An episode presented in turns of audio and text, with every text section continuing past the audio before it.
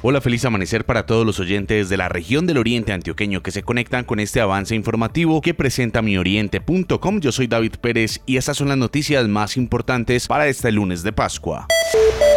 En Río Negro prevén que la situación hospitalaria empeorará a causa del COVID-19. Al momento no hay disponibilidad en las unidades de cuidados intensivos de la ciudad. Rodrigo Hernández, alcalde del municipio. Así como los colegios públicos y privados, también suspenderemos la alternancia en los centros de desarrollo infantil. Las personas que lleguen por fuera de Colombia, Antioquia o zonas turísticas deberán aislarse por 10 días. Aumentaremos los controles de aforos a comercio y transporte público. Vamos a promover con los gremios, con las empresas, el teletrabajo en entidades y organizaciones.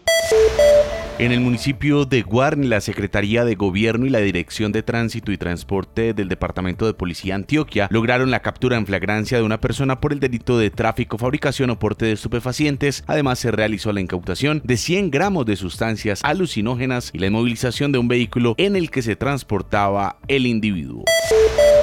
117.091 estudiantes de 478 instituciones educativas del Valle de Aburrá y del Valle de San Nicolás priorizarán estudio en casa, dijo la secretaria de Educación de Antioquia, Alexandra Botero. Se solicitó autorización al Gobierno Nacional para realizar durante dos semanas el ejercicio de educación en casa. Del 5 al 16 de abril, varios municipios del departamento de Antioquia prestarán el servicio de educación en casa. Estos municipios son el Carmen de Viboral, el Retiro, el Santuario, Guarne, La Ceja, La Unión, Marinilla, San Vicente y Río Negro.